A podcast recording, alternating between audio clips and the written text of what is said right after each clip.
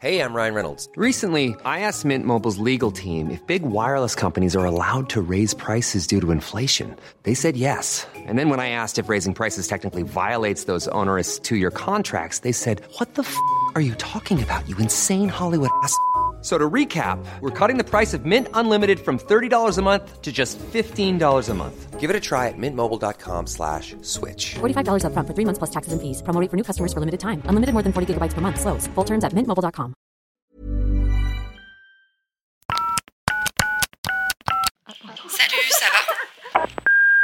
Hello, vous écoutez Salut ça va, le podcast qui veut briser les tabous autour de la santé mentale et vous donner des clés pour prendre soin de vous autrement. Pour aller plus loin, on vous propose désormais un programme de coaching en ligne complet qui met en application des outils concrets et validés. Rendez-vous sur takecare.co. Bonne écoute Hello tout le monde, bienvenue sur un nouvel épisode du podcast Salut ça va. Bonjour à tous. Je suis avec Mathilde qui je trouve retrouve sa voix d'épisode en épisode. Euh, ouais, ouais, c'est dommage parce que c'est le dernier, mais. Mais tu trouves pas? Je trouve que ça va mieux. Euh, ouais, je En sais plus, pas, il faut va pas que je parte dans les aigus quoi. Il va être posté dans le désordre, donc euh, on ne le verra pas, mais nous, nous sommes toujours à Paris et on est ravis de- d'accueillir Anne sur le podcast. Bah, ravi d'être là. Merci de m'avoir invité. Merci beaucoup. Merci beaucoup de- d'avoir répondu à notre appel. C'était important pour nous aussi d'avoir euh, un, profil de, de, femme qui entreprend. Et, euh, et voilà, on, est, on en a eu quelques-uns, mais c'est vrai qu'elle était plutôt engagée comme euh, créateur de contenu, tout ça. Et là, du coup, l'idée de pouvoir parler surtout de euh, bah, ton parcours et de cet engagement qu'il y a. Parce que quand on est, tu vois, à la tête d'une entreprise qui parle de sexualité, qui propose des produits autour de la sexualité, je trouve que c'est déjà un engagement. Donc, déjà, bravo pour ça. Comment est-ce que, toi, si on, on repart quelques années en arrière, c'est quoi ton parcours Comment t'en es arrivé là? Euh, écoute, euh, moi j'ai eu un parcours euh, un peu de bon élève, c'est-à-dire que j'avais pas trop de mauvaises notes au lycée, au collège. Je faisais beaucoup de sport à côté. J'étais vraiment hyper active quand j'étais jeune, donc j'ai décidé de faire, bah, comme mes frères et sœurs, une prépa parce que je savais pas trop ce que je voulais faire. Même si dans mon idée j'avais j'avais cette envie d'aller vers un métier créatif à un moment, donc je pensais par exemple à la cuisine, à la pâtisserie. Mais en fait, je me suis retrouvée en prépa pour pas me fermer de porte. Donc, arrivée en école de commerce où j'étais un petit peu malheureuse parce que je comprenais pas Mhm. trop ce que je faisais là. Euh, stage en finance où pareil, euh, c'était pour évidemment pas me fermer de porte. Euh, j'étais pareil, je comprenais pas trop ce que ce que je faisais là, euh, la hiérarchie, euh, vraiment le, le contenu du travail, enfin l'intérêt du travail me parlait pas trop. Et euh, c'est à ce moment-là que je suis un peu tombée dans l'entrepreneuriat. J'avais beaucoup de temps parce qu'on avait peu de missions. C'était à l'époque des présidentielles. Il y avait peu de missions, il y avait peu de travail. Et en fait, j'avais beaucoup d'entrepreneurs autour de moi. Moi, ça m'a toujours intéressée. J'ai toujours regardé ça avec euh, beaucoup d'admiration. Et euh, j'ai toujours aimé créer des choses de mes mains. Donc, en fait, j'ai décidé de créer un jeu de société. Et donc, qui, plus tard, l'entreprise, ça a été un, un studio de jeux de société. Mais un jeu de société qui reprenait un peu les codes de ce qui existait un peu aux États-Unis pour, euh, pour commencer l'entrepreneuriat. Et donc ça, c'était ma première entreprise. Donc c'était en 2017, j'avais 22 ans. Et euh, MyLuby, c'est arrivé un peu plus tard avec une volonté de s'engager à plus grande échelle, faire quelque chose de beaucoup plus ambitieux. Et donc ça, c'était en 2019. Ok, donc vraiment, pendant tes études, est-ce qu'il y a un moment donné où, euh, bon, j'entends que l'entrepreneuriat, ce monde-là euh, t'a tiré, mais au niveau de ta santé mentale, justement, parce que c'est vrai qu'on en parle Mm. dans ce podcast, mais les écoles de commerce, les prépas, tout ça, enfin, tous ces milieux-là, est-ce que c'est un moment avec le recul où tu te dis, ouais, j'avais une certaine pression ou pas forcément Ouais, alors de la famille, ça c'est sûr. Euh, Ouais. Quand il y a eu quatre euh, écoles de commerce et prépa avant moi, il y a Mhm. une pression, ça c'est sûr. Après moi, j'avais un peu un profil un peu un peu rebelle, donc euh, je faisais aussi ça pour moi. Mais euh, oui, il y a une pression, il y a une pression des profs, hein, toujours constante, euh, Mhm. d'être, euh, de gagner des places, d'être meilleur que les autres, et euh, évidemment les concours. Et les concours, ça va très vite, c'est-à-dire qu'on n'est pas jugé sur toute l'année, c'est euh, sur euh, trois quatre jours où il faut donner le meilleur de soi. On- T'as pas le droit au stress, parce que si t'es stressé, bah tu donnes un peu, enfin tu t'es un peu moins bon. Mais ça, ça brouille les capacités. euh. Ouais, Ouais. complètement. On le fait hein, quand on fait des tests, quand on est psychologue, euh, enfin neuropsychologue, euh, parce que c'est surtout les neuropsy qui font les tests, on prend en compte le stress. C'est-à-dire que si on voit que la Mhm. personne, quand elle fait ses tests psychométriques, etc., elle est hyper stressée, ça va être pris en compte parce qu'on sait que du coup, euh, les performances peuvent être moins bonnes. Bah oui, bien sûr. Tu Bah, vois, de toute façon, Ça te fait perdre tes moyens. hein, c'est tout le permis, hein, Oui, finalement. mais exactement. Je pense On à aurait ça. faire un contrôle continu en fait sur le permis, donc C'est ça. pour que les gens l'aient plus facilement. Mais bon, Euh, donc ouais, pression constante euh, Ouais. complètement. Et euh, après en école de commerce, justement, tu comprends pas trop parce que tu as eu une pression constante pendant deux ans euh, et tu arrives en, en école de commerce et tu fais rien. Enfin, globalement, on a 8 heures de cours par semaine. Euh, il faut s'engager, faire du sport. Donc ça, c'est la partie cool. L'autre partie qui est très intéressante pour moi, c'est tout ce qui était euh, euh, associatif. Donc, euh, se mettre autour d'un projet, ça pouvait être le sport, ça pouvait être plein d'autres choses, dans l'écologie, etc. Euh, et aussi les voyages. Parce Ouais. qu'en fait, ça permet d'ouvrir. euh, Enfin, c'est c'est notre chance en fait d'être dans des écoles de commerce comme ça. C'est qu'on voyage. C'est des études où tu voyages, donc tu es confronté à d'autres cultures, à d'autres visions, Mm. euh, et forcément, ça a un impact plus tard sur ton parcours. Ça revient à un moment. Oui, c'est sûr. Et tu parlais de hiérarchie à un moment donné, de tout ça. Est-ce que justement cette pression, ce- le fait de réaliser que euh, bah après quand tu, enfin quand si tu sors d'une école de commerce et que tu décides de rentrer dans une boîte et d'être salarié, tout ça, et de retrouver en fait ce système, tu vois, hiérarchique. Est-ce que tu t'es dit l'entrepreneuriat c'est aussi une possibilité de à un moment donné sortir de tout ça? Complètement, Ouais. complètement. Euh, c'est encore, enfin, c'est cet enfant en moi qui était assez rebelle et qui aimait pas trop les règles, qui aimait vraiment pas tout ce qui était euh, injuste, etc., et qui avait un peu envie de, de pousser les limites. Bah, moi, j'étais très malheureuse au bureau en finance. Euh, je comprenais pas pourquoi j'avais un N plus 2, N plus euh, 3, Mm, 4, mm. 5, 6, 7 que je connaissais pas. J'avais pas de relation humaine avec eux. Je comprenais pas vraiment l'intérêt de mon travail. Donc, je pense que je suis pas du tout la seule à avoir été dans ce. dans T'avais ce- l'impression que c'était pas utile? Ouais, pas utile, ça c'est sûr. Bah, en tout cas, utile pour les entreprises, hein, euh, ce qu'on faisait Oui, non, mais mais, pas toi, utile en euh, soi. toi, quoi. pas aligné avec ce que je voulais faire et ça, ça coupait un peu ma créativité. Moi, j'avais vraiment envie de l'exprimer. Hmm. Donc, je l'exprimais à, à travers la pâtisserie, à travers la création de jeux que je faisais en soirée avec mes copains, de jeux quand j'étais plus petite, du sport aussi, de la danse. Enfin, c'est pour ça que quand je me suis retrouvée t'es enfermée, Ouais. je me suis dit mais Bah, puis c'est la euh, finance, ouais, c'est la les finance, chiffres. Ouais, C'est un ouais. milieu très quand même encore hein, strict, voire austère un peu, je trouve. Puis très masculin. Enfin, Très masculin, c'est- Il faut le dire. Donc, euh, Ouais. il y a ce truc-là aussi, tu vois, qui, qui exerce encore un- une, une forme où, ouais, tu, bon, tu te sens pas forcément femme C'est sûr que et- j'imagine que ça laisse pas trop libre cours à la créativité. C'est sûr. Après, c'est une très bonne école pour plein de métiers. Moi, je ne Mm. vais pas non plus casser du sucre à 100% là-dessus. Euh, typiquement, bah, moi, mon associé de Maïlubi est passé en trois ans en private equity. Mm. C'est sûr qu'en structuration Ah, d'entreprise, euh, créer de la croissance, euh, faire en sorte de faire croître l'entreprise, ça, c'est sûr, il s'y connaît à C'est 100%. hyper- Oui, le- la bonne école. hein. La, tout- structure est im- importante. Mais, mais c'est pas fait pour tout le monde. et puis, je pense, ma maman, elle me disait toujours un truc, elle me disait, un, bon peintre ne vend pas ses peintures. Et en fait, euh, enfin, c'est pas lui qui va être euh, le commercial de. Et en fait, euh, quand t'entreprends, il y a un moment donné où je sais pas, on aura l'occasion d'en reparler dans, dans, dans ton parcours, mais, mais c'est très difficile d'être à la fois euh, cerveau créatif et en même temps d'être euh, responsable de structuration et d'amener, tu vois, euh, euh, tout ce qui est euh, le contour de l'entreprise, c'est-à-dire la partie euh, finance, la partie comptabilité, la partie euh, gestion, etc. C'est bien de savoir à un moment donné déléguer et s'entourer parce que ces tâches qui sont extrêmement prenantes et essentielles, on est bien d'accord, mais chronophages, bouffent ta productivité et à un moment donné, à la fin de ta journée, tu as l'impression de n'avoir rien fait qui vraiment te nourrit et qui est en lien avec tes valeurs et en même temps, bah, tu es surmené. Enfin, je pense que c'est ce truc-là où, en tant qu'entrepreneur, tu as besoin d'avoir un sas qui laisse ta créativité s'exprimer parce que sinon, bah, la vision de ton entreprise, à un moment donné, bah, t'arrives même plus à la transmettre à tes équipes, quoi. Complètement. Enfin, a priori, quand t'es auto-entrepreneur et que tu veux grossir, t'es obligé de déléguer à un moment donné. quoi. Oui, Ouais. oui, oui. Bah, C'est c'est- c'est sûr. Mais c'est pas toujours facile parce que euh, souvent on me demande, moi, euh, c'est quoi les conseils que tu aurais à donner à quelqu'un qui veut entreprendre et tout. Moi, le premier conseil, c'est de dire, au-delà du fait qu'il faut bosser comme un acharné, hein, enfin, vraiment le truc de juste croire en tes rêves. Oui, oui, manifeste ce que tu as envie de, de vraiment de créer et tout, mais je pense que ça demande énormément de travail, c'est une réalité. Et entoure-toi bien, quoi. Ouais. Parce que comment ça s'est passé, toi, justement, pour MyLuby Comment l'idée t'est venue et à quel moment tu t'es dit, OK, là, j'ai besoin de ne plus être seule? Donc euh, moi j'ai- créé euh, ma première entreprise de jeux de société, ça m'a suivi pendant toutes mes études et ça a redonné un sens à mes études. Mm. Donc je pouvais appliquer les cours de compta, de marketing, etc. qu'on avait, je pouvais les appliquer directement dans mon entreprise. J'étais associée, Euh, donc ça a été une super expérience pour moi. Ça a été mon école en fait. Mm. Vraiment, j'ai pu tester plein de choses.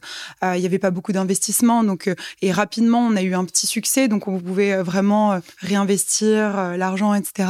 Et en 2019, euh, donc moi j'avais continué à faire des stages de fin d'études en même temps en, en gérant mon entreprise. Ça allait, ça, ça allait parce qu'on avait automatisé plein de choses. On avait un distributeur de jeux, on avait un fournisseur, donc c'était pas trop compliqué. Mais je me suis dit que j'avais envie vraiment de, de sortir à nouveau du CDI, des, des entreprises, parce que finalement, je trouvais rien qui me correspondait à fond. Je tournais en rond, en fait, en CDI. Au bout de trois mois, euh, j'ai rencontré euh, The Family, qui, Mhm. euh, qui est un incubateur, accélérateur Mhm. de start-up. On en a beaucoup entendu parler euh, récemment et qui m'a dit que, que vu mon profil très créatif, j'avais rien à faire en, en CDI. Donc en fait, j'ai vraiment décidé de monter une entreprise avec eux, de tester plein de choses Mm. Et en fait, de là est sorti MyLuby. MyLuby est vraiment sorti d'un constat que, euh, un, moi, à cette époque, j'avais envie de consommer des produits sexos. Mm. J'avais envie de m'éduquer sur, euh, sur le secteur parce que je trouvais qu'on manquait cruellement d'originalité euh, dans le lit quand on a juste euh, appris euh, bah, le porno. En fait, quand on voit juste du porno et quand on a eu la micro-éducation sexuelle ou, ou quasi l'inexistence en école, euh, on manquait cruellement d'originalité, de, de, de référentiel. En fait, on manquait de modèles de sexualité. Donc, il y avait une, une révolution sexuelle en cours avec les contes qu'on va citer euh, pendant tout l'épisode, j'imagine. Mm. Donc, Jouissance Club, Mm. WeQ, Orgasme et moi, Le cul nu, etc. qui faisaient un, un travail mais magnifique pour transmettre et créer un nouveau répertoire érotique, sensuel, Mm. sexuel. Et à côté de ça, j'habitais Pigalle. Euh, les sex shops de Pigalle, je mettais un pas dedans, je me sentais mal à l'aise, c'était pas pour moi. Je trouvais qu'en fait, il y avait toute une demande de personnes qui arrivaient via cette révolution sexuelle, qui avaient envie de consommer des produits, qui comprenaient l'intérêt d'un lubrifiant, comment choisir un préservatif, pourquoi utiliser un sextoy, pourquoi ne pas en utiliser un, pas d'injonction. Et en fait, il y avait aucune marque qui proposait Ouais. ça. Oui, c'est ben, en fait l'univers du sexo et même dans la consommation et tout est vachement euh, bercé par le patriarcat. Enfin, Complètement. quand Ah tu bah, regardes, enfin tu rentres dans un dans un sex shop, euh, oui, alors t'as deux trois euh, vibros, euh, bon, euh, mais qui sont euh, pas forcément déjà dans des couleurs qui peuvent être hyper criardes ou dans des trucs Ouais. hyper bling et tout, vachement, enfin qui peuvent pas forcément correspondre à tout le monde. Et puis à côté de ça, bah t'as des poupées en plastique, t'as des, Et c'est ce que je veux dire, c'est, enfin, Oui, oui. c'est c'est quand même dans une représentation de la femme et tout pour Oui, se oui, sentir à l'aise, Ouais. c'est quand même Bah, très c'est ça, c'est que en tant que, oui, en tant que femme, tu rentres là-dedans, tu te dis bon, Ouais. Ouais. Oh, bah, je crois que Ouais. et même en tant que tu vois en tant qu'homme qui est un peu en process de, de déconstruction et qui, a en- Mm. qui à un moment donné a envie de s'intéresser autrement à la sexualité et tout, euh, qui qui est pas forcément de la consommation de porno tel qu'on on l'imagine classique hyper hétérocentré et tout. euh, Waouh, enfin c'est Mais Ouais. tu sais que j'avais euh, failli travailler pour un sex shop quand j'étais plus jeune. ah ouais? Ouais, ouais, ouais. euh, juste avant d'intégrer euh, Quick. Euh, Les- parce que je bossais beaucoup, études. beaucoup, beaucoup pour payer mes études. Et euh, à un moment donné, je cherchais un travail. Voilà, Mm. il fallait que je trouve un travail absolument parce qu'il fallait que je paye mes études. Et j'avais fini, euh, voilà, par euh, me retourner euh, vers donc un sex shop. Et j'avais été embauchée. Et, hum, et je me rappellerai toujours de la première fois où j'y suis allée. Et en fait, je me suis dit, bah, en fait, c'est pas possible. Je Ouais. me sentais pas en sécurité, en fait. Ouais, Ouais, tu exactement. Vois Enfin, En Mm. plus, j'étais vraiment, j'étais jeune, j'avais 19 ans, je crois, donc j'étais vraiment très jeune. Mais tu vois, c'est hyper fort ce que tu dis. Je me sentais pas en Ouais, sécurité. c'est exactement ça. alors que c'est dans une. Tu vois, Ah tu bah, fais de la vente. Enfin, t'es embauché pour faire de la vente en plus. C'est-à-dire que j'ai été accostée par euh, un homme euh, qui m'a demandé à quelle heure je finissais le soir, quoi. Ouais, Ouais. euh, Là, je me suis dit, bon, ben, Oui. c'est mort. Enfin, c'est mon... c'était même pas mon premier jour, c'était mes premières heures, tu Ouais. vois. ouais. Et t'as Après, c'était un truc de test et tout, enfin voilà, mais. Non, Je mais me suis sûr, dit, mais bah, il y a une en fait. Et puis surtout, à 19 ans, enfin, franchement, j'y connaissais que dalle. Bah, Ouais. Moi, je suis arrivée, j'ai vu des trucs, j'ai fait, what? À quoi ça C'est sert? quoi Ouais. ce truc, tu Et en vois? fait, c'est vraiment l'industrie du porno euh, prolongée euh, sur un espace physique. En plus, quand tu regardes euh, la plupart des sex shops, euh, c'est dans des zones d'activité. tu sais, bon, nous, Mm. en, en province, Ah bah oui. c'est dans des zones d'activité commerciale. Exactement. C'est hyper un peu. Enfin. Exactement, mais c'était de- exactement ça. Tu vois euh, à peu près où est le marché du lait et toute Ah, la mais je vois très bien lequel c'est. Voilà. Je vois très, on y est rentré avec Eve la dernière fois parce qu'on voulait justement faire un délire avec des copines. On s'est dit, ah bah tiens, avant d'aller. Et on est rentré là-dedans. Et vraiment, on s'est dit, mais c'est dramatique parce que, comme tu dis, il y a une demande. C'est-à-dire que aujourd'hui, on en parle de plus en plus et bien heureusement. Et les réseaux sociaux ont permis aussi de libérer la parole et de dire, vous pouvez vivre une sexualité seule déjà. Ça, c'est révolutionnaire. Clairement. Enfin, je veux dire, tu vois, la possibilité de se dire, en fait, je n'ai besoin de personne. Tu retrouves confiance en ton corps, en tes Mm. capacités. C'est un moyen de reprendre confiance en toi, d'apprendre à te connaître, parce que dans la sexualité, au-delà du d'être à deux ou à plusieurs, ben la connaissance de soi, elle est primordiale. Et ok, mais qu'est-ce qu'on fait, comment on fait, et qui, qui est là? Donc, je comprends la, la mission et cette envie derrière euh, qui t'a guidé, quoi, à ce moment-là. Exactement. Et pour compléter ce que vous dites toutes les deux, moi j'ai trouvé aussi euh, que le porno avait amené ce culte de la performance Ouais. et mais qu'on retrouvait sur les produits. Donc typiquement des designs très genrés, très euh, Mm, mm. très colorés, etc. Et des noms euh, king size, orgasme plus plus, max perform pour ce culte, pour prolonger ce culte de la performance du porno jusqu'au produit. Et alors moi je trouvais ça, enfin moi ça me donnait pas envie. Évidemment j'ai passé énormément de temps hein, dans les sex shops de Pigalle pour comprendre euh, pourquoi ça me donnait pas envie. Il y avait trop de choix, on savait pas à quoi ça servait, on se sentait un peu jugé. Mm. Les produits aussi faisaient un peu peur, Mm, étaient mm. Très Oui, tourné vraiment. autour de la verge en fait. Oui, oui, oui. Alors qu'aujourd'hui, il y a des sextoys, il y a des accessoires vibrants qui n'ont pas besoin d'avoir en fait une forme de verge avec des veines Mm. pour que tu prennes euh, enfin du plaisir. Donc voilà, donc il y avait tout un marché, mais complètement. euh, Enfin, les, les produits n'avaient pas évolué et les chaînes de distribution non plus euh, depuis l'époque de nos parents, de nos grands-parents. Mm, mm, mm. Alors que moi, je faisais attention à ce que je mangeais, je fais attention à ce que je consomme en vêtements, à ce que je me mets sur la peau en cosmétique. Je m'étais dit, mais c'est dommage parce que moi, mes lubrifiants, mes préservatifs, mon sextoy, Mhm. j'ai envie de l'acheter dans les mêmes, enfin, dans, mm, mm. dans les mêmes magasins là où j'achète euh, ma crème de jour, etc.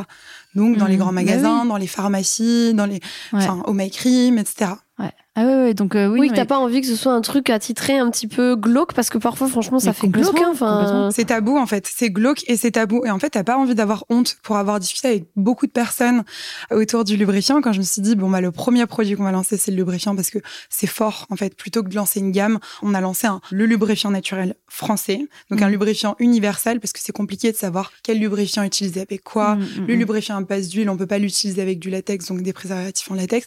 Je me suis dit bon, personne n'y comprend rien Ouais. il faut créer des essentiels. Et donc, un bon lubrifiant et euh, aller chercher les déçus du lubrifiant. Parce qu'à l'époque, quand moi, j'avais eu des mauvaises, euh, enfin, des, Mm. des- une mauvaise expérience avec un lubrifiant qui m'avait un peu chauffé. Ça brûle. Ça ouais. brûle, ça pique, ça colle, ça tâche les draps. Ouais. Ça, ça perturbe le rapport. C'est ça, exactement. Alors qu'un bon lubrifiant, et pour vraiment avoir fait le test autour de moi, pour en avoir beaucoup discuté, des personnes qui ne voulaient pas en utiliser autour de moi, je leur ai donné un échantillon et depuis, ils font tous les rapports avec un lubrifiant. Oui, c'est-à-dire que ça devient euh, un compagnon, j'allais dire, Ouais. supplémentaire pendant ces moments-là, et que c'est pas une contrainte, et au contraire, ça permet d'explorer encore plus, euh, Mm. encore plus de choses. Il y a beaucoup Ouais. d'idées reçues sur le lubrifiant aussi parce que Complètement. on a l'impression qu'il faut utiliser un lubrifiant euh, uniquement si à un moment donné il n'y a pas eu de lubrification naturelle, Ouais.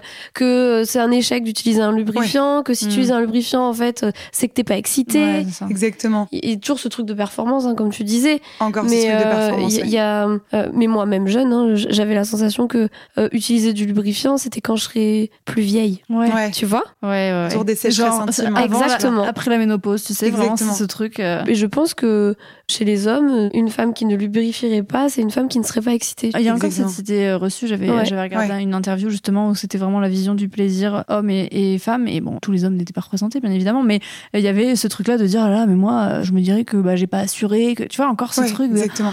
ah, et, Pas besoin de ça. ouais, Moi, je voilà. beaucoup le. Hum, hum, pas besoin Ouais, de ça. Mais en fait, enfin, on n'est pas des machines à lubrifier. Oui. Euh, la lubrification, ça dépend pas que du désir, ça Ben dépend non, des ben non, hormones, clairement. ton cycle état de santé menstruel. mentale, ton cycle menstruel, ton historique, enfin tout en fait. Et même, moi, je trouvais qu'on parlait beaucoup de lubrifiant sur le côté sécheresse intime, comme si on avait un problème. Oui, Ouais. c'est ça. En fait, t'as pas- Avoir un lubrifiant, c'était le remède au problème. Exactement. ça. T'as pas Mm, mm. besoin. En fait, nous, on le disait, on le rabâchait, rabâchait.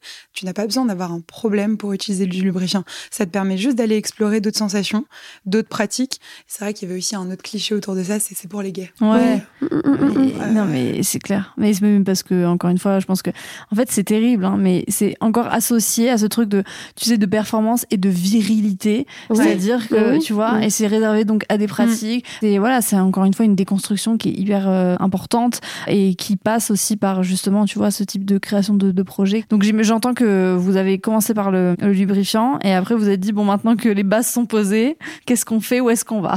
Bah, en fait, de base, on savait qu'on enfin, on avait travaillé euh, en, enfin, en temps ma- masqué pendant qu'on lançait le lubrifiant sur les autres produits. Mhm. Mais vraiment, l'idée de MyLuby, c'est un des essentiels pour explorer sa sexualité librement, sans injonction, sans nouvelle injonction. En fait, nous, on- propose des produits pour les personnes qui sont un peu curieuses et qui ont envie Mhm. d'apprendre. Donc, on est un peu l'ami des personnes qui ont envie d'apprendre d'autres choses et qui ont envie aussi de partager. Nous, euh, typiquement MyLuby, sur les réseaux sociaux, on se définit comme une safe place pour apprendre et partager. Parce qu'en fait, tout le monde peut partager euh, Mhm. sur la sexualité.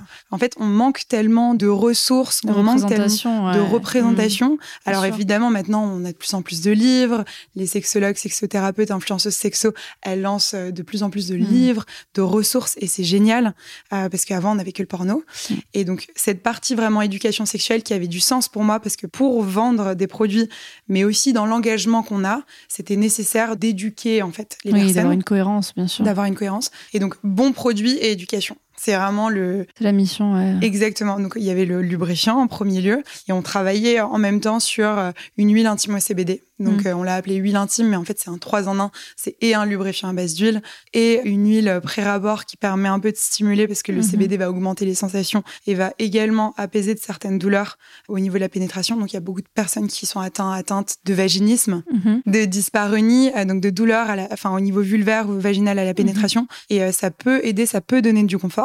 Donc voilà, cette huile intime un peu au CBD qui peut aussi être un soin post-rapport. On a vraiment essayé de faire des produits hyper complets, quoi.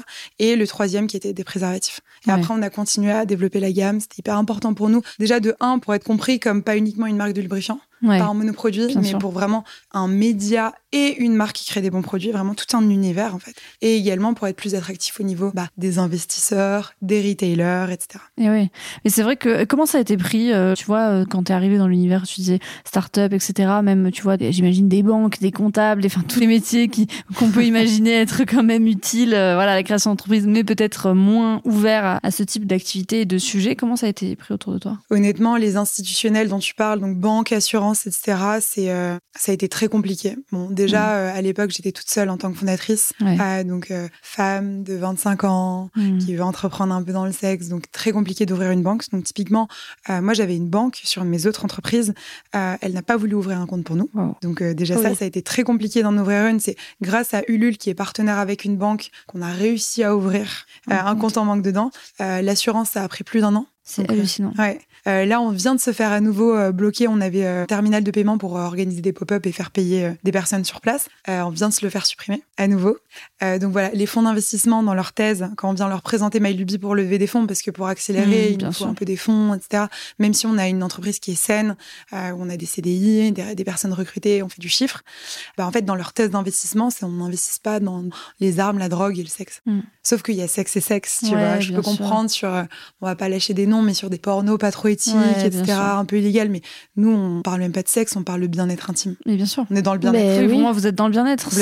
Mais c'est fou qu'il y ait cette connotation. euh, Et tu vois, je me dis, ces milieux banquiers, d'assurance et tout, qui sont la plupart du temps euh, gérés par des hommes, et tu te retrouves en tant que jeune femme.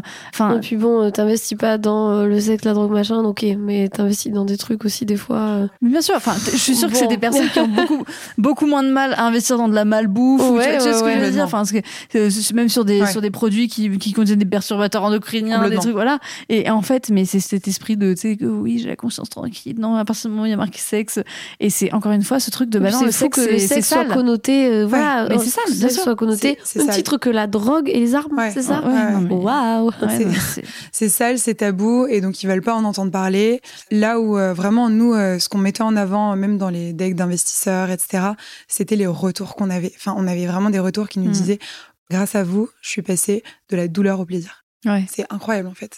Bah, coup, on n'était pas une énième marque qui faisait la même chose que euh, même en dehors du sexe. hein, Il y a beaucoup beaucoup d'entrepreneurs, enfin d'entreprises qui se créent avec Ulule Mm. notamment. On n'était pas la énième marque qui était là euh, pour essayer de choper un peu de marché. On était, enfin moi j'étais vraiment convaincue et j'étais aussi euh, alignée euh, avec ça de, de changer un peu euh, bah, la mentalité des personnes pour qu'elles accèdent à plus de plaisir, mais aussi à, enfin à être mieux dans sa sexualité, Mm. mieux dans son bien-être. Oui, que quelque part, dans ça, sa fait, vie, ça fait partie du développement personnel. Pour moi, Complètement. C'est c'est le bien-être, c'est le mieux-être. Parce que, encore une fois, on le dit souvent ici, enfin, la sexualité est une partie de ta vie qui est importante et qui va guider tes expériences, ton rapport au corps, ton Puis une rapport à toi. sexualité bien faite, entre guillemets, je mets des gros guillemets à bien faite. Ryan Reynolds here from Mint Mobile. With the price of just about everything going up during inflation, we thought we'd bring our prices down. So to help us, we brought in a reverse auctioneer, which is apparently a thing. Mint Mobile unlimited premium wireless. Ready to get 30, 30, bit to get 30, bit to get 20, 20, 20, bit to get 20, 20, bit to get 15, 15, 15, 15 just 15 bucks a month. So, Give it a try at mintmobile.com slash switch. $45 upfront for three months plus taxes and fees. Promo rate for new customers for limited time. Unlimited more than 40 gigabytes per month. Slows. Full terms at mintmobile.com. Mais c'est le plaisir, en fait. Bah oui. ouais. Et non, mais, donc, mais parce euh, que, mais attends, mais le plaisir, déjà le plaisir féminin, hein, on commence juste à parler de ça, mais Ouais. je veux dire, ça fait des années que euh, on nous apprend que, tu sais, limite, euh, ben, c'est secondaire. C'est carrément secondaire. C'est-à-dire que, Ouais. et donc, replacer ça au centre de juste des préoccupations qui, en réalité, c'est une préoccupation. Enfin, je ne connais pas de femme autour de moi qui, à un moment donné, a commencé à s'intéresser à ça et à comprendre, euh, tu vois, comment son corps pouvait fonctionner ou ce à quoi elle avait accès. Et puis on en parle quand même assez rapidement, même entre copines, tu vois. euh. Oui. Non, mais tu Parce vois, que tu, tu qu'il y a des rarement de retour en arrière. Une fois que tu as commencé Oui, à te oui, connecter à ça, tu as au contraire envie de dire, OK, maintenant, qu'est-ce que je fais? Qu'est-ce qui est là pour moi? Euh, Ouais, ouais. tu vois, dans mon environnement, dans ce que je consomme, comme tu disais. Et en fait, tu vois que c'est encore une fois une question de perspective, de réalité. C'est-à-dire que ces personnes-là, tu vois, dans le monde de l'entreprise et tout, c'est une autre réalité parce que, parce que souvent, euh, c'est très, très déjà dirigé par euh, des personnes qui ne sont pas forcément concernées par, tu vois, toutes ces Ouais, problématiques. Donc, euh, complètement. Qui reste dans le schéma un peu qu'on nous a, enfin, appris, on s'est un peu jeté dans ce schéma et ça a jamais vraiment changé, de la, soit de la procréation, Ouais. soit du rapport de force aussi. Donc, euh, c'est euh, érection, pénétration, éjaculation. Ouais. Et en fait, il y a des études qui sont sorties, euh, notamment par la BBC, je pense que c'est Jouissance Club, enfin, d'une plat de Jouissance Club qui en parle, qui dit qu'au bout d'un an de couple, les femmes s'ennuient Ouais. au lit. Parce qu'en fait, on a complètement oublié tout ce qui sort en fait de, de l'acte de procréer en fait. c'est ça. Donc euh, tout ce qui sort de ce euh, schéma-là, quoi. Ouais, c'est ça. Et puis, en fait, euh, qu'est-ce qu'on fait de toutes les personnes qui, en fait, ne veulent pas être mères ou ne, enfin, tu vois, Ouais, c'est-à-dire que c'est bon, bah, en gros, le, le sexe n'a lieu que, mais en fait, c'est aussi un, héritage, euh, j'ai envie de dire aussi judéo-chrétien, entre guillemets, Ouais. de, bah, tu vois, il y, a- il y a tout ça. hein. Enfin, je veux dire, moi, j'ai eu des, des conversations lunaires où on m'expliquait, même par des jeunes personnes, hein, qui m'expliquaient que bah, le sexe, c'était, c'était sale, mais c'était inapproprié, que Mm. surtout, ils voulaient pas que leur enfant soit confronté à, à de l'information parce que avoir de l'information, du coup, c'est être tenté. Ouais. C'est terrible, comme, tu vois, Mm, comme, mm, mm. Comme chemin de pensée de se dire alors que l'information c'est le pouvoir et je pense que Ouais. tu le dis tu vois avec la mission de MyLuby c'est de dire ok nous on donne accès aux essentiels pour pouvoir à un moment donné euh, se dire qu'on n'est plus obligé de souffrir mais aussi on peut avoir autour de nous enfin on peut se construire un environnement suffisamment safe pour se dire est-ce que j'ai la curiosité de- d'explorer plus ou est-ce que Ouais. je reste là où je suis parce que je suis bien? Tu vois de reprendre le pouvoir sur sa sexualité aussi Complètement. Et- Tout en mettant un cadre, hein, parce que je pense que c'est important aussi dans l'éducation qu'on fait de faire de la prévention, mais aussi d'éviter les caractères déviants qui fait que si t'en parles pas, si t'es tabou, si c'est tabou, etc., ça peut créer aussi des caractères déviants qui vont bien sûr être dangereux euh, être dangereux plus oui, tard. oui. Donc en fait, si tu mets tout de suite un- une base euh, en parlant de consentement, de protection, etc., enfin au, au moins euh, tu pars avec de bonnes bases, Mhm. quoi. Et Mais tout le monde, clair. De tout le monde part euh, avec de le bonnes bases. consentement, euh, ouais, c'est la La- base la des base bases de- des ouais. bases de la base. Ça, si on pouvait mettre ça dans le sûr, package des essentiels. Euh, comment est-ce que toi, ça a été pris par euh, ton entourage, euh, ta famille, tout ça? Euh, pff, ma famille, honnêtement, euh, tant que c'était quelque chose qui moi me convenait, euh, qui, euh, enfin, ils voyaient que j'y voyais un marché, donc euh, qui sont assez entrepreneurs dans ma famille, donc euh, ils trouvaient ça intéressant aussi s'il y avait un marché, si c'était, euh, si ça pouvait être quelque chose d'assez ambitieux, ou un, je m'épanouisse, ou deux, euh, je fasse les choses bien. Donc Hmm. en fait, ils l'ont très bien pris. Je rentre pas dans les détails euh, sur les produits qu'on fait, etc. Mais ils l'ont très bien pris. Euh, mon entourage, mes, mes amis étaient encore un peu dans le schéma de dire mais le lubrifiant ça sert à rien, pourquoi tu fais ça, etc. Je vais vous montrer. c'est ça. Donc j'ai dû les, enfin ça a été un- une sorte de focus group hein, pour Mm. moi hein, de comprendre pourquoi ils disaient ça. J'ai tellement échangé avec plein de personnes juste de comprendre en fait la sexualité des gens et ce qu'ils pensaient de ces produits, ce qu'ils pensaient de l'éducation sexuelle. Ouais. Donc il y a vachement en fait ce sujet encore de performance, d'assurer au lit et du coup en fait on se ferme bah, la vulnérabilité, on se ferme la curiosité, on se ferme plein de portes en fait qui te permettent de, de prendre plus de plaisir au lit quoi. Ouais, d'être épanoui. Ouais, là-dedans. exactement. Donc euh, ça a été bien pris. Euh, après, on a eu, enfin, il y avait une autre difficulté dont je voulais vous parler. C'était, il y a eu la difficulté évidemment des institutionnels, donc euh, les fonds, les assurances, les banques, tout ce qui fait que tu as besoin d'eux en fait pour ouvrir Mhm. une entreprise.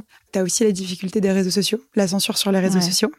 Là, il y a quelques jours, on s'est fait supprimer notre compte TikTok où on avait 75 000 followers Ah ouais. où on faisait que de l'éducation sexuelle. C'est-à-dire qu'on avait peut-être une vidéo sur 30 qui parlait de nos produits, mais on faisait que de l'éducation sexuelle. Vraiment, enfin, c'était en huit mois, on a réussi à arriver à 75 000 followers.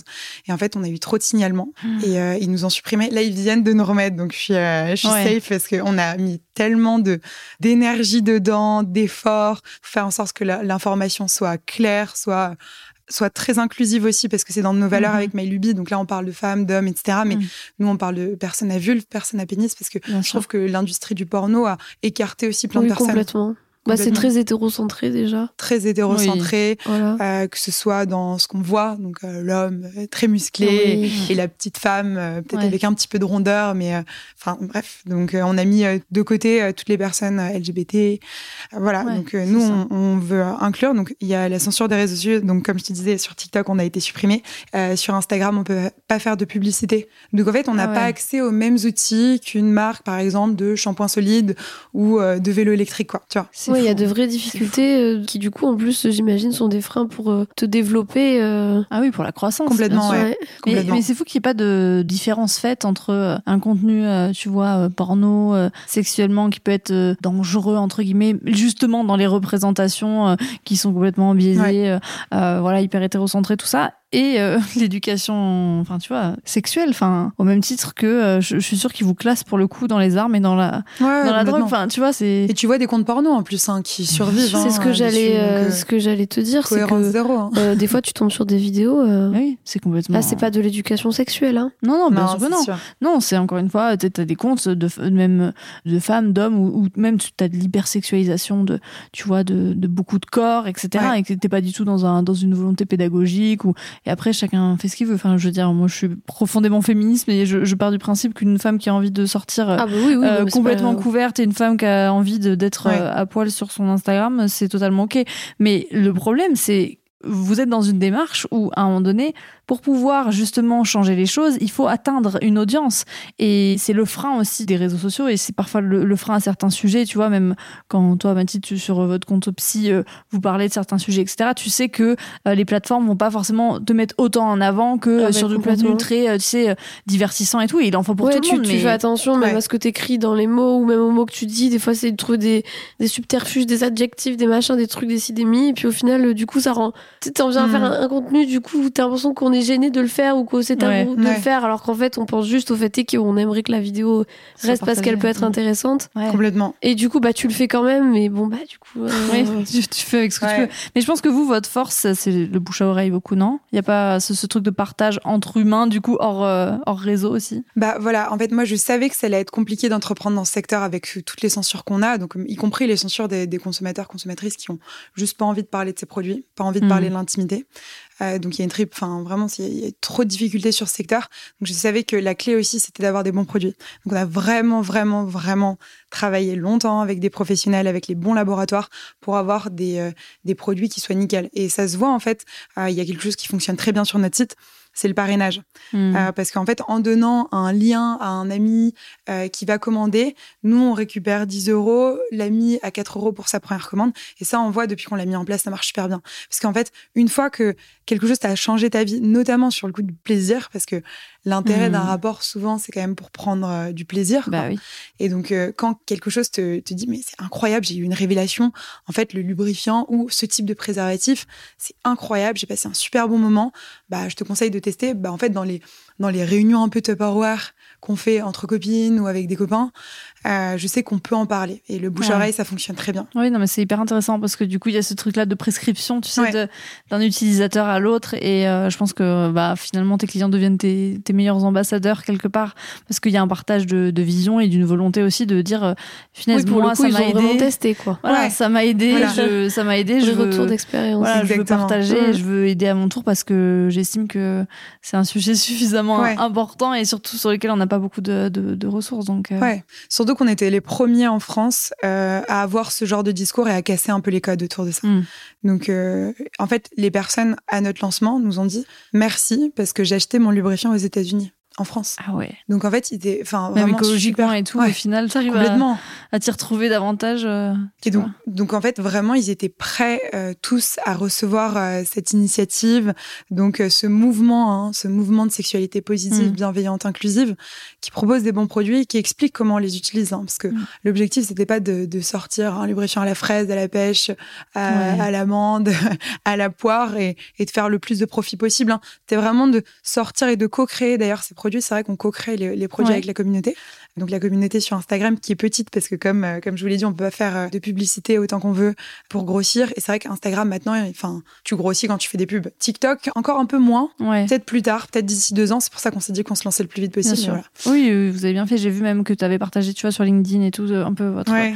votre retour sur cette expérience et tout. Et, et je pense que même ça intrigue certains chefs d'entreprise qui sont encore dans des grosses, grosses boîtes avec beaucoup de process et qui se disent TikTok, on y va, on y va pas, on va faire une étude de marché, un gros truc euh, marketing, la réunionite aiguë de la France que je déteste. Pareil. Et vraiment, c'est une force pour, euh, pour les entrepreneurs. C'est pour ça que moi, souvent, on me pose la question et je dis, mais foncez quand euh, vous avez la possibilité et tout, parce que vous avez cet avantage, comparé à certains gros groupes qui ont certes plus de moyens, etc., de se dire, OK, là, je passe à l'action. Et on en parle souvent ici, qu'on soit entrepreneur ou pas, le passage à l'action, enfin, dans tous les cas, c'est ce qui permet d'atteindre ses objectifs. Mais dans le cadre d'en plus de l'entreprise, et là, cette possibilité de se dire, je vois une opportunité, on la saisit, et tu vois, 75 000 abonnés, Mm. euh, et c'est très bien que vous ayez pu récupérer votre compte. Et j'espère que ce n'est que le début, mais euh, ouais, c'est un peu euh, cette idée de se dire, je, je saisis le moment, et, et ça vous a bien servi. Est-ce que vous avez des retours du coup d'utilisateurs sur TikTok? Enfin, quel impact ça a eu pour vous sur même sur, bah, tu vois, l'entreprise en général? Alors, pour nous, c'est intéressant parce que c'est aussi une cible qu'on vise. Bon, après, euh, tu vois, on dit que sur TikTok, c'est des 14-18, mais c'est Mm. complètement faux. hein. Il y a quand même euh, Bien sûr. Ah de, ouais. de tout âge. Nous, on est trop Ouais, ouais. TikTok. hein. Moi, je suis Ouais. très TikTok aussi. Mais nous récemment, mais euh, Ouais, c'est vrai mais que. quand- en fait, je trouve que c'est le meilleur algorithme de, de tous les réseaux sociaux. Ouais, C'est-à-dire ouais, qu'une ouais, fois ouais. que tu t'intéresses à un sujet, euh, franchement, il est très très fort pour te proposer uniquement des trucs dans ta niche, que ce soit de l'entreprise, que ce soit, tu vois, euh, engagé, etc. Ouais. Enfin, ça, c'est un avantage. Ouais, ouais, donc euh, c'est très. En fait, il faut capter l'attention hyper rapidement. Donc, on n'a pas du tout fait la même stratégie que sur Instagram, mais on sait qu'on va devoir transposer cette stratégie TikTok un peu sur Instagram parce que maintenant Instagram devient un peu un TikTok, hein, Mm. depuis quelques mois en plus. Donc, faire des reels, etc. Nous, ça nous a apporté pas mal de personnes qui venaient sur Instagram où on parlait plus de produits. Donc, on les convertissait ensuite en achats. Mm. Et on faisait aussi grossir la communauté Instagram. On a mis un code promo aussi sur TikTok pour directement traquer aussi le trafic, etc. Parce qu'on a eu des vidéos à plus de 2 millions de vues. Euh, donc on a vu plus d'achats, plus de notoriété, de visibilité. Mais c'est surtout qu'en fait sur TikTok, j'ai l'impression que les commentaires, c'est hyper spontané. Ouais. Donc on accède à cette conversation avec les personnes, ce qui est hyper important pour nous. Oui, c'est très- c'est Comprendre. plus humain Mm, finalement. mm, mm. Plus humain, ouais. En fait, euh, je pense qu'Instagram, on est vraiment dans ce truc de limite vitrine, tu sais, Mais tu passes devant. tout est beau. Instagram, c'est voilà. beau, c'est une vitrine. C'est ça, c'est lissé un C'est peu. c'est un peu lisse, exactement. Et TikTok, t'as plus ce truc de. C'est plus spontané, mais même Ouais. euh, tu vois les trends, des trucs comme ça, c'est Ouais, très. ouais. euh, Oui, puis tu peux te l'adapter à toi. Ouais, voilà. trade Voilà. qui va être fait par quelqu'un qui fait du divertissement ou quelqu'un qui va vendre du produit ou quelqu'un qui va proposer du service ou du médical. Tu peux te l'approprier et je pense Tellement que ça réunit. Ouais. Non, mais c'est c'est ce pourquoi. Enfin, et ça a été. Ça, ouais, quand est-ce que ça a explosé TikTok? Pendant le confinement Ouais. Tu vois? Ouais, ouais, Et à un moment donné, les gens avaient besoin de cette interaction euh, hyper euh, immédiate. Et même si c'est grave de la consommation de contenu, on est bien d'accord parce qu'il n'y a pas plus zapping que TikTok. Mais euh, déjà, c'est le seul réseau qui fait de la prévention. Je sais pas si t'as remarqué, mais euh, quand tu zappes beaucoup, beaucoup, à un moment donné, tu te Mm. dis, eh oh, Ouais. c'est un moment que tu y es, machin, etc. Et ça, déjà, je trouve que c'est une initiative bon, qui, est, qui est intéressante parce que c'est vrai qu'on peut vite s'y perdre. Mais au-delà de ça, oui, je, je vois ce que tu veux dire dans ce lien humain. Alors, des fois, ça, c'est c'est travers parce que du coup, c'est des Oui, débats qui partent très, très vite, etc. Tout ça. Mais euh, c'est quand même, ouais, je comprends ce que tu veux dire, ce, ce côté-là de, bah, c'est un retour client, surtout quand tu es une marque Ouais, euh, online. Vous êtes arrivé maintenant en- dans certains points physiques? Ouais, ouais, ouais. ça a été une grosse accélération ces derniers mois parce que justement, on avait la profondeur de gamme nécessaire pour intéresser euh, euh, les grands magasins. Donc, typiquement, on est aux Galeries Lafayette qui viennent d'ouvrir euh, leur Wellness Gallery. Donc, c'est Ah, plus super. de 1000 mètres carrés autour du bien-être au, au sous-sol avec des très, très belles marques. Donc, on est super content. On a plus de 2 mètres de linéaire, vraiment un gros bien. stand. Ouais, Pour la petite marque qu'on est, on était hyper fiers. Euh, au printemps, euh, on est aussi dans des concept stores comme le drugstore parisien. On est au Monoprix, enfin dans certains Monoprix. Donc là, on va ouvrir encore plus de Monoprix. Donc on est hyper content parce que ça a bien fonctionné. Et euh, un canal que je voulais attaquer dès le début et que mon associé attaque maintenant parce que c'est lui un peu le head of sales aussi en étant CEO, c'est c'est les pharmacies. Ouais, c'est ce que j'allais dire. J'allais dire les C'est les pharmacies. pharmacies, complètement. Mais ça manque tellement. Enfin, mais c'est mais c'est On l'a super. dit. hein. Puis c'est super parce que du coup, intégrer des pharmacies, ça veut dire que tu donnes une autre dimension aussi à Mm. ça, tu vois. Bien sûr. Ouais, C'est plus dans le truc euh, glauque. ouais, Non. ouais, complètement. Non, mais en fait, Tu sors du glauque, quoi. tu intègres un sérieux sans que ce soit. Mm. Mais je, je comprends que ce parcours-là, il est intéressant de passer, tu vois, par du concepteur, par du monoprix. Enfin, pour moi, vous êtes grave une marque monoprix et, Mm. et, euh, ils sont vachement forts pour euh, dénicher de, la- de, Complètement, de la tendance et donner envie et tout. Moi, je vais chez Monoprix, je- j'ai tout le temps envie d'acheter un truc. Euh, tu vois, ce qui est pas le cas dans, dans- mais c'est pas ce qui est pas le cas dans le supermarché de base, tu vois, forcément. Oui, enfin, oui, c'est oui. une autre façon de faire.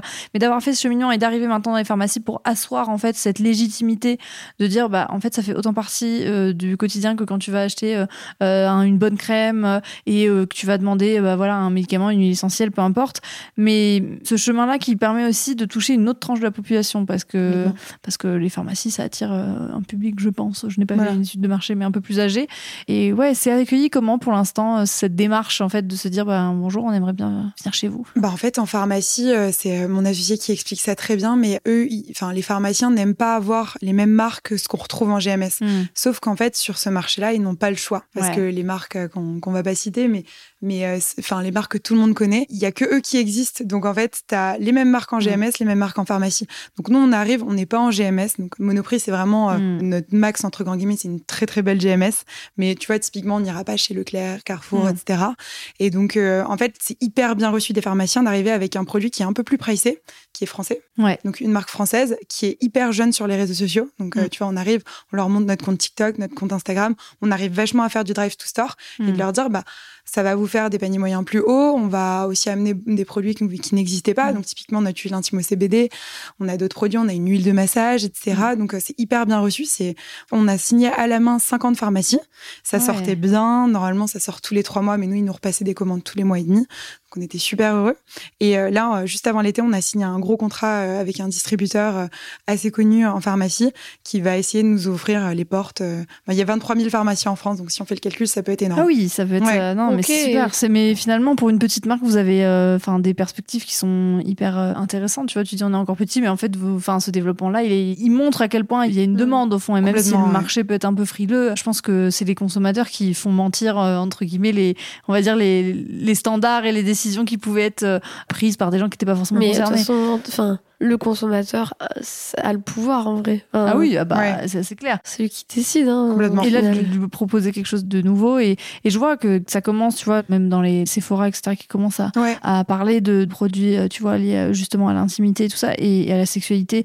Et, Et ouais, je enfin, pense, ouais. ça intègre l'univers féminin, entre guillemets, c'est Mhm. terrible à dire, mais parce que c'est extrêmement connoté comme ça. Mais, mais enfin, il y a cette espèce de, de possibilité, en fait, qui, qui s'ouvre. Et, Mais euh, vraiment, oui, tu parlais de libération sexuelle de, tout à l'heure, c'est les termes que tu as employés. Et, et c'est vraiment euh, l'impression que ça donne. C'est vrai que les générations qui montent là, euh, hmm. tu sens qu'elles ont besoin de comprendre, besoin Ouais. de, de savoir, besoin de, tu vois. Ouais, de reprendre une. Et ils sont un peu plus libres aussi, je pense. Ouais. Un peu moins dans des modèles euh, préconçus, un peu, ouais, je pense plus libres. Mais ils ont une accès à une représentation qui est différente. Enfin, je, je sais pas, mais on, on a toutes les trois à peu près le même âge, mais adolescente, euh, enfin, de représentation, euh, même au niveau des Dans femmes. films, et, hein. et tu vois, dans les films, dans les séries, tout ça, bon, euh, Oui. là, je, je regarde Mhm. Gossip Girl en ce moment, c'est ma série de l'automne, et je suis là, waouh, mais c'est Mhm. chaud, mais de la banalisation du viol, de, Ouais. de tu vois d'agression sexuelle de cette espèce de d'injonction euh, Blair elle a une mère toxique euh, horrible avec des trucs sur le poids et tout et je me dis mais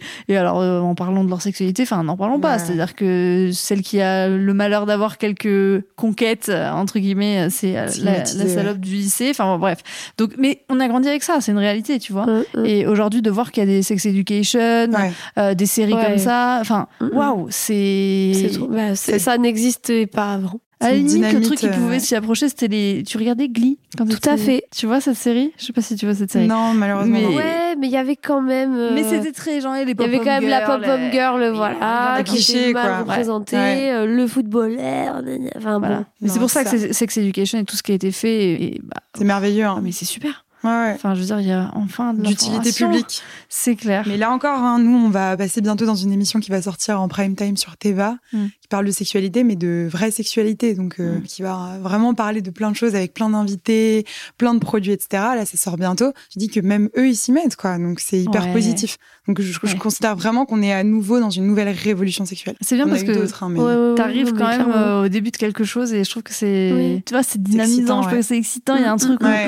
waouh, je peux apporter ma petite pierre à l'édifice et on est, j'imagine que tu imagines Ouais. que. Finalement, c'est, enfin, vous incarnez votre marque et votre marque euh, vous incarne et du coup, c'est ce qui fait aussi que, enfin, tu vois, ça donne envie. En fait, je- trouve que les marques ont un vrai message derrière, Bah, une mission. engagé. ouais. C'est, voilà, Oui, c'est difficile d'avoir de l'âme, mais moi, c'est ce que je voulais le plus pour My Lubie, c'est qu'il y ait une âme de et l'âme. un intérêt. Voilà. C'est vraiment une bon âme terme. plus que des valeurs, parce que tout le monde a des valeurs. Mm. Ça, C'est un peu bullshit de dire que tu as des valeurs, Mm, mais mm.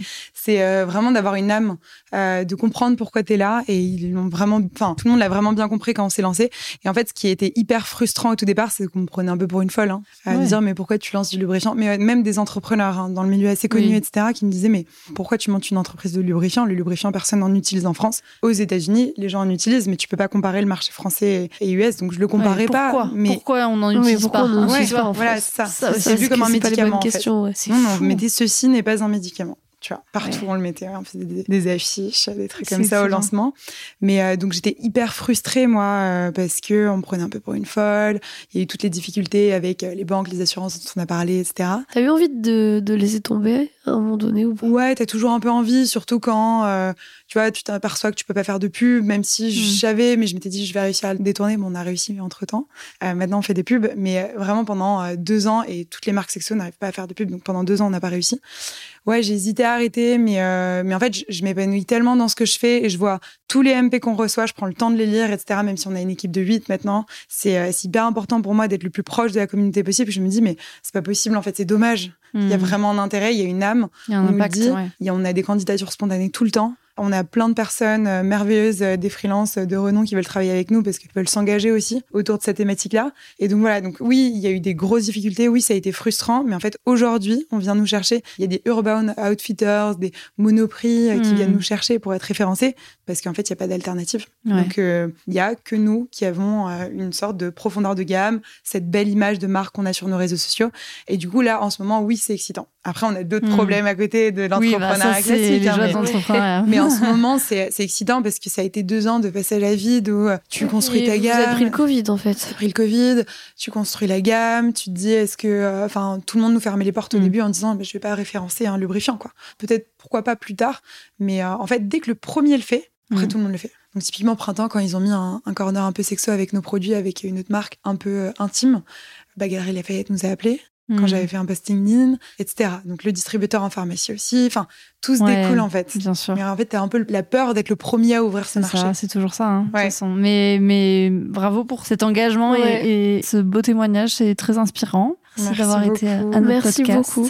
On Merci espère que vous avez apprécié cet épisode. On mettra en, en info de ce podcast tous les liens pour retrouver euh, ben, MyLuby un peu partout.